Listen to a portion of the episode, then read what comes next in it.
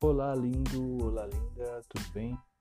Estamos aqui para começar mais um podcast e no dia de hoje eu vim falar sobre paz de espírito, paz na alma.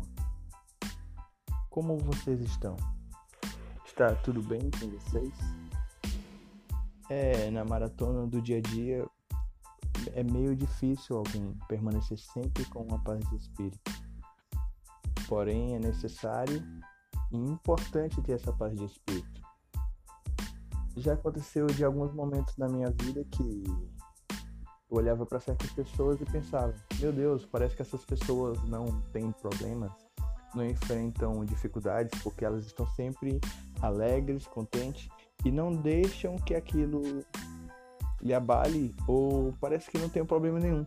Mas a grande realidade é que a forma como eu enfrento os meus medos, os meus problemas, é que vai interferir na forma como eu me comporto. Por exemplo, se eu tenho algum problema, eu me acovardar, vai ajudar a eu enfrentar esse problema? A resposta é óbvia que não. E um dos pilares para você ter paz de espírito é sorria. Você merece ser feliz. E agora eu venho te perguntar, como uma cobrança, porque eu me importo com você. Você sorriu hoje? Se a resposta for não, então sorria neste momento, porque você merece essa alegria, você merece. E o autocuidado depende de você. Esse autocuidado depende de você. Você é responsável, antes de ser responsável por outras pessoas, por si mesmo. Você merece ser feliz. Você merece sorrir. Você merece ter uma vida alegre. Eu não sei por, se você está enfrentando problemas e qual problema eles são, mas sorria. Tenha calma, respire fundo.